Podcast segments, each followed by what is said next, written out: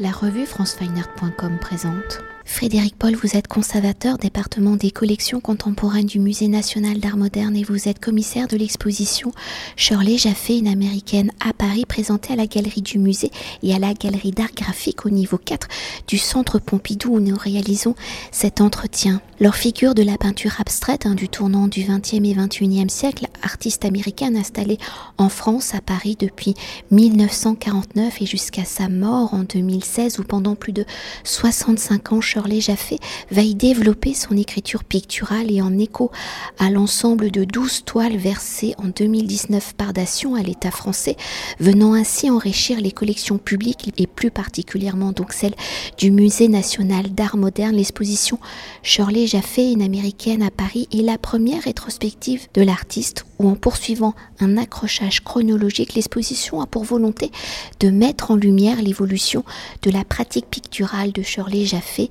de ses débuts avec l'expressionnisme abstrait et une pratique gestuelle évoluant vers une pratique évacuant toute gestualité donnant place à la forme géométrique. Alors pour s'accorder hein, avec la chronologie de l'exposition et évoquer les débuts de Shirley Jaffé, donc artiste, elle étudie les beaux-arts à la Cooper Union à New York, laboratoire de l'expressionnisme abstrait, où elle sort diplômée en 1945. C'est dans son histoire, l'expressionnisme abstrait est né des avant-gardes européennes fortement concentrées dans la capitale française entre les deux guerres pour Shirley Jaffé qui dit avoir découvert Pierre Bonnard à New York, donc avant 1949, puis Jackson Pollock à Paris, donc après 1949. À quoi ressemblent les premières œuvres de Shirley Jaffé? L'abstraction y est-elle expressionniste abstrait parce que Shirley Jaffé est américaine ou son abstraction est-elle issue de ces avant-gardes européennes? Et si Shirley Jaffé a eu plusieurs ruptures dans son écriture plastique, dans son abstraction dite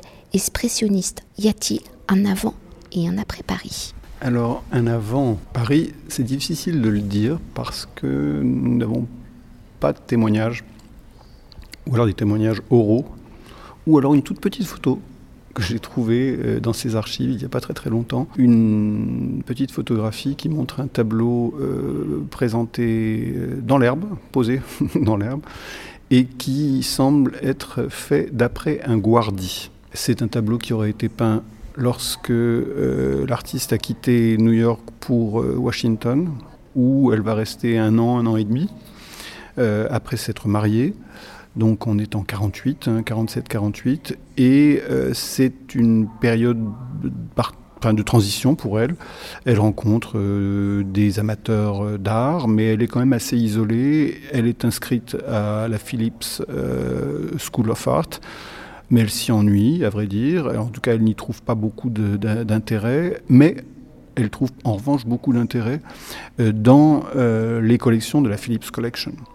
Donc euh, voilà, on n'a pas d'autres témoignages de cette période. Oui, un témoignage oral dans un interview qu'elle donne dans lequel elle explique que, que très tôt, les tableaux qu'elle produit sont résolument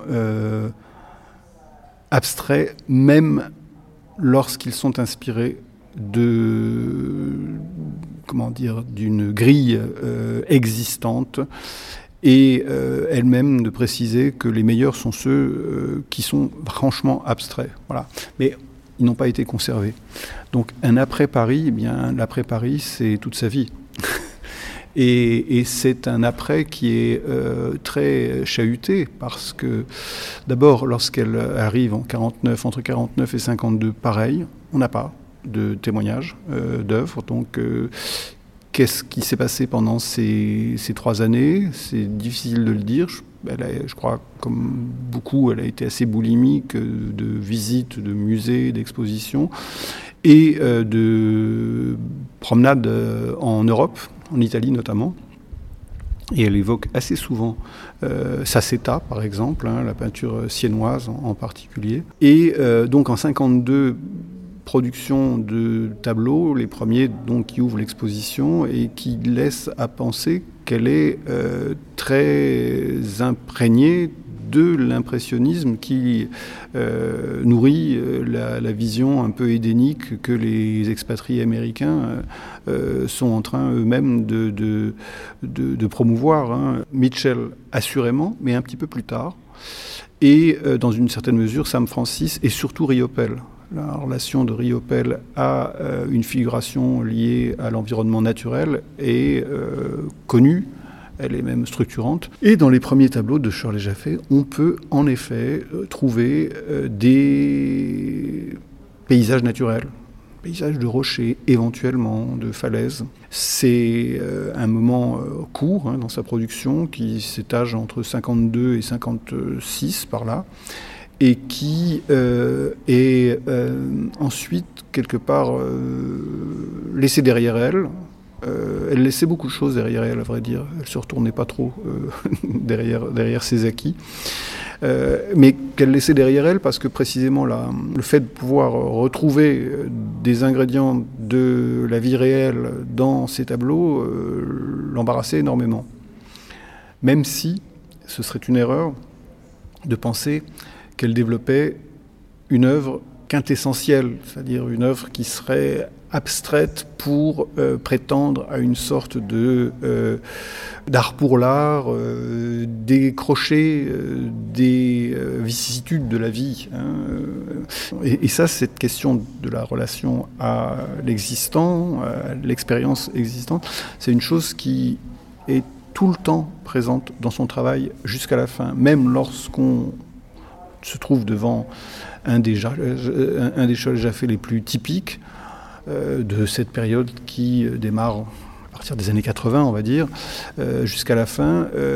on, ne doit pas oublier que ces tableaux ne sont pas liés à un processus de décantation uniquement artistique. C'est un, quelque chose qui tient aussi à l'expérience que l'artiste fait elle-même, notamment de la ville et de, son, euh, de, sa, de sa mobilité.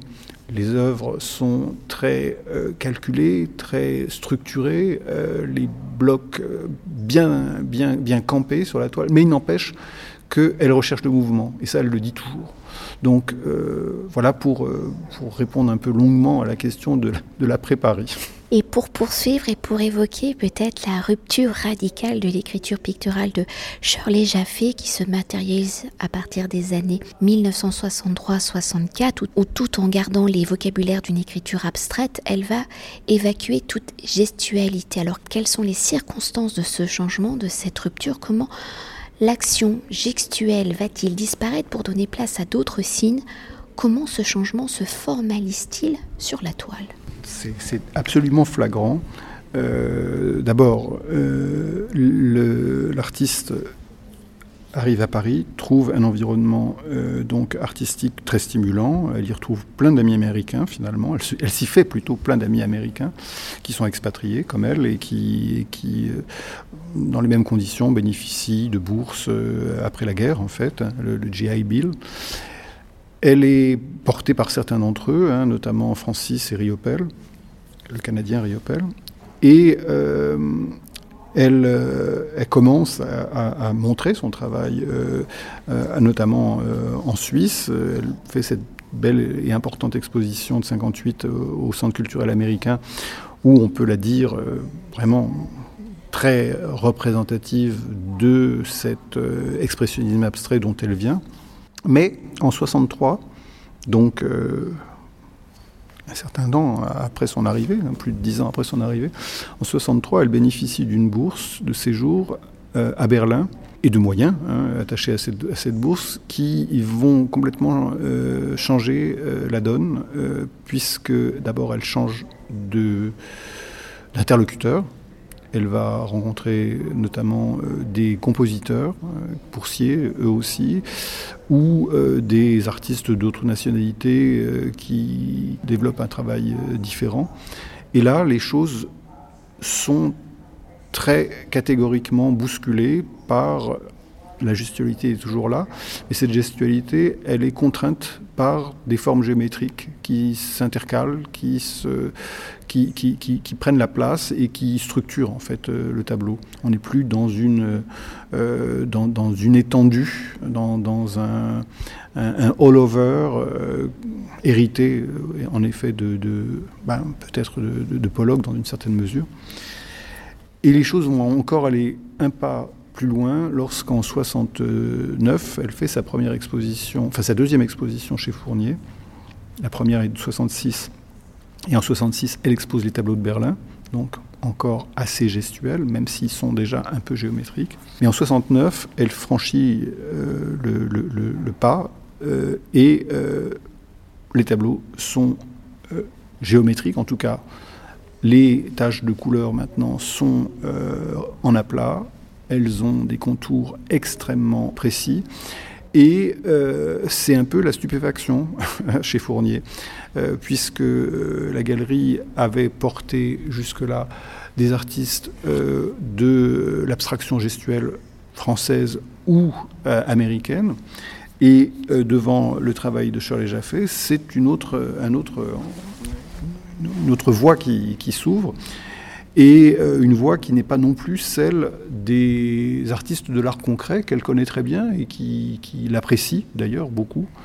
Donc la, transition est très très forte en, 60, en 69 avec cette exposition, mais elle est préparée par euh, bon, quelques tableaux qu'elle prépare juste avant, à partir de 68.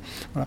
Ça c'est un moment euh, clé, mais les cartes sont rejouées encore un peu plus tard lorsqu'elle se voit passer la commande d'une œuvre euh, pour euh, un appartement privé où elle réalise une œuvre qui est présentée en majesté dans l'exposition, qui est Malibu, et qui va euh, redistribuer encore les choses et dans laquelle, pour la première fois, va entrer et redécouper, enfin le blanc va entrer de façon significative et va redécouper complètement les, les, les, les cartes de son tableau.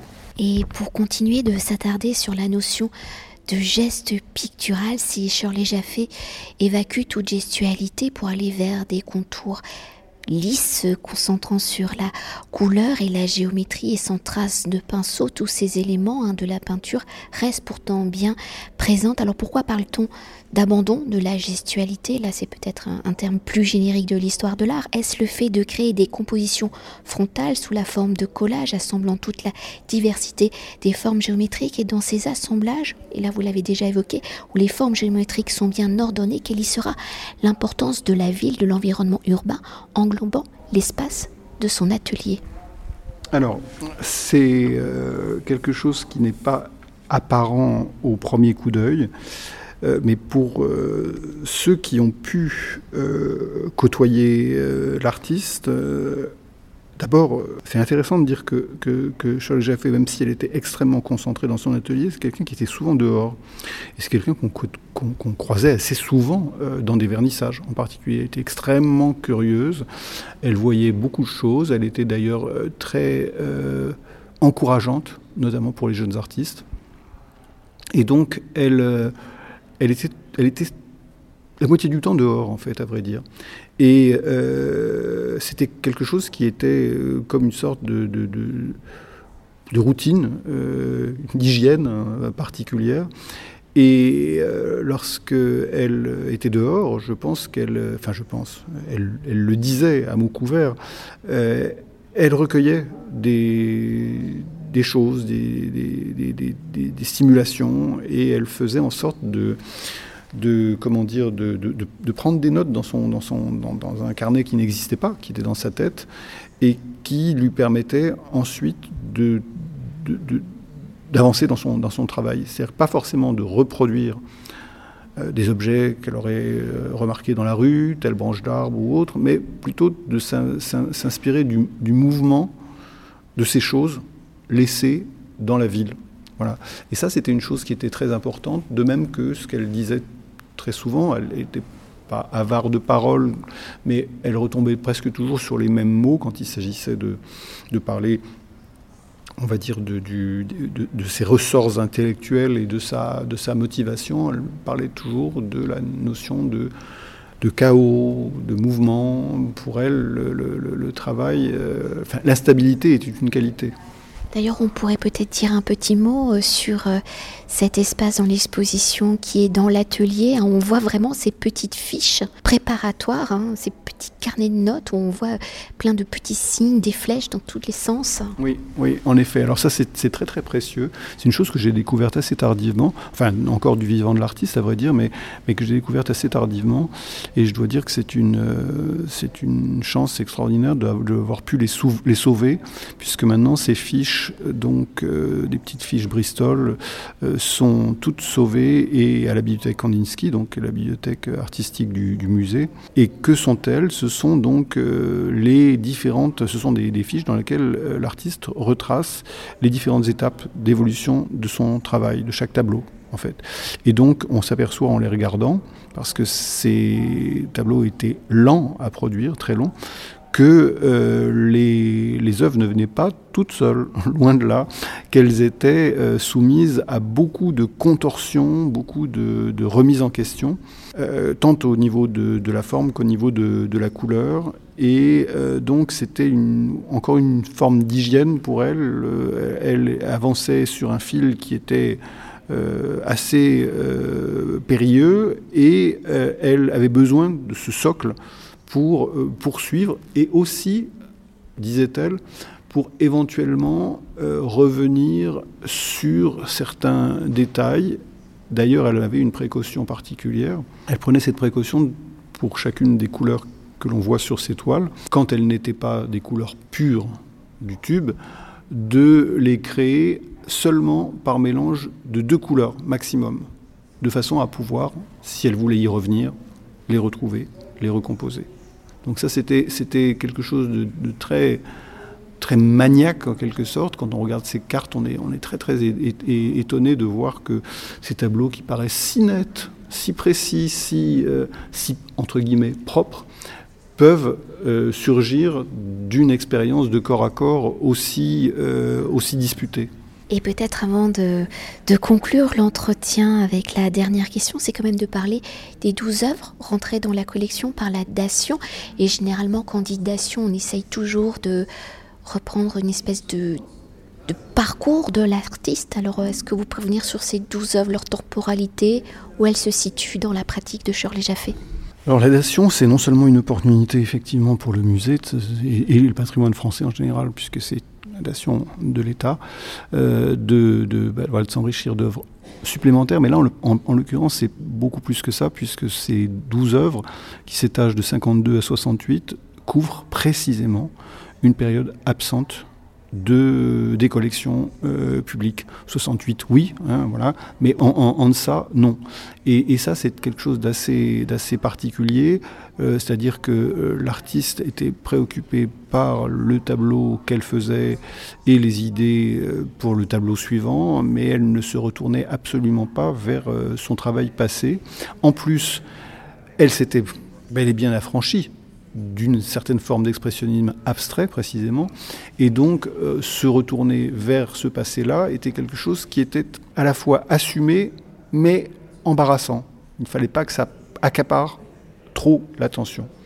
Donc euh, la nation, elle a été composée euh, avec la complicité de Shirley à la dernière minute par donc des œuvres que l'artiste avait conservées et conservées en très très bon état notamment voilà, des œuvres du, tout début, euh, des années, euh, du début des années 50. Et elle permet en effet de tracer tout cet itinéraire jusqu'à la rupture décisive de 68. Donc euh, c'est quelque chose de très nouveau qui s'ouvre au, public et, pour longtemps, plus longtemps que l'exposition qu'on va découvrir évidemment, et qui permet notamment de révéler des expérimentations. Par exemple, à un moment donné, euh, Jaffé utilise le couteau à peindre. Euh, et ça, c'est unique. Il y a une seule toile qui le, montre euh, ici dans l'exposition. Il y en a trois dans la dation, en l'occurrence. Et, et c'est donc oui, quelque chose d'assez inhabituel. On, voit assez vite émerger, grâce à la dation, cette euh, question de la relation à la figuration naturelle. Ça c'est vrai, figuration de paysage, ça c'est une chose qui est, très riche. Enfin, ce qui est très important, parce que les œuvres sont là et elles sont là pour longtemps, c'est que ce sont de, très bonnes œuvres. ce ne sont pas seulement, ce sont pas des œuvres, comment dire, d'apprentissage simplement. Certes, il y avait un apprentissage à faire, mais en l'occurrence, ce sont des œuvres qui sont dans leur plénitude. Et donc, je pense qu'on va pouvoir, grâce aussi à ces œuvres, composer une, autre histoire de l'art quelque part et faire des liens avec, euh, avec des. Avec, oui, retrouver des connexions avec, euh, avec des artistes qu'on n'imaginait pas, en fait. Donc cette dation, c'est une opportunité, bien sûr, pour, euh, pour le patrimoine français, mais c'est aussi une contribution très, très, très efficace à l'écriture de l'histoire de l'art justement pour conclure notre entretien, pour évoquer la dimension de collage de l'œuvre de Shirley Jaffe. L'exposition sera également présentée à l'automne 2023 au musée Matisse à Nice. Alors si on connaît l'importance du collage hein, dans les dernières années de Matisse et que l'on a déjà évoqué cette dimension dans l'œuvre de Shirley Jaffe et que l'on fait toujours des associations, des familles, des filiations entre les artistes, hein, regard de l'histoire de l'art, où situez-vous justement l'œuvre de Shirley Jaffe, ses influences, sa famille picturale et au regard de l'évolution de son écriture plastique, comment cette famille d'artistes se modifie-t-elle? C'est une chose qui est assez passionnante dans le cas de, de Jaffe. Vous évoquiez les, grands modernes. Bon, bien sûr, ils sont, ils sont présents, hein. mais les évoque dans des termes particuliers. Par exemple, lorsqu'elle parle de Kandinsky, qui est un des noms qui revient le plus souvent euh, dans sa voix, elle en parle d'une manière très irrévérencieuse. Vraiment très irrévérencieuse. C'est assez intéressant. À la fois, elle constate que c'est son premier choc quand elle est jeune fille. Et puis euh, ensuite, euh, chaque fois qu'elle y revient, elle y revient avec ce sentiment que, que c'était pas ça. en tout cas, pas ça qu'elle cherchait. Pour Matisse, c'est une autre histoire. Pour Matisse, bon, évidemment, elle peut pas nier une proximité euh, très forte, mais lorsqu'on constate comment ce contact se fait avec l'œuvre de Matisse, on s'aperçoit que ça n'est pas direct, c'est-à-dire que elle voit l'exposition des papiers découpés du musée d'art décoratif de, Paris en 61, mais la leçon de Matisse, si on peut dire, euh, elle ne l'acquiert que longtemps après. Elle ne l'acquiert que, pour ainsi dire, 20 euh, ans plus tard. Donc on peut pas parler, on peut pas dire que c'est une jeune artiste qui subitement va euh, paraphraser euh, Matisse. C'est quelqu'un qui a entre-temps euh, développé des expérimentations, des choses très différentes, qui a nourri de façon consistante et roborative son background, pour parler américain, et qui va donc savoir que le goût de Matisse est problématique pour elle. Que faire de Matisse? Et donc, elle est assez, euh, comment dire, discrète à l'égard de, Matisse. C'est évidemment euh, reconnaissance euh, absolue de, d'un maître, d'un maître majeur pour elle. Et en même temps, elle brouille quand même beaucoup les cartes. Et d'ailleurs, et ça c'était une des choses qui m'a beaucoup surprise quand j'ai retravaillé sur, sur, sur, sur, son, sur sa généalogie en quelque sorte, c'est que jusqu'à la fin, elle se revendique expressionniste abstraite. Et ça c'est une chose qui est inapparente dans les derniers tableaux. Mais c'est une forme de fidélité qu'elle exprime ainsi, d'abord à sa nationalité, à ses amis, et, donc, voilà, c'est une chose qui, réapparaît tout à fait sur la fin. Elle le dit très nettement à différents interlocuteurs, euh, à Yves Michaud, euh, à différentes personnes. Là où on ne voit plus d'expressionnisme abstrait du tout, elle l'est toujours. Et ça, c'est une des richesses de son, travail aussi. C'est-à-dire qu'on peut voir, bien sûr, dans son, œuvre et retrouver d'autres grands modernes. Hein. On peut, dans certains tableaux, voir, euh, là j'en vois un ici, qui fait par certains côtés beaucoup penser à, aux enfants, euh, qui peut faire penser même à certains tableaux de Le Corbusier. Le Corbusier dont elle n'hésitait pas à dire qu'il était fasciste, par exemple. Et, voilà, quoi. C'est tout ça qui. Mais je pense que c'est notre œil aussi qui, qui accueille tout ça. C'est-à-dire qu'elle ne maîtrise pas forcément notre manière à nous de euh, considérer son art. Et c'est pas son problème, ça n'est pas son problème. La présence de, Léger dans certains tableaux aussi paraît assez, assez, assez marquée là devant celui que je vois euh, ici par exemple. L'économie euh, picturale, il y a beaucoup moins de couleurs dans, dans Bayeux in Black and White, hein. d'ailleurs c'est un titre générique.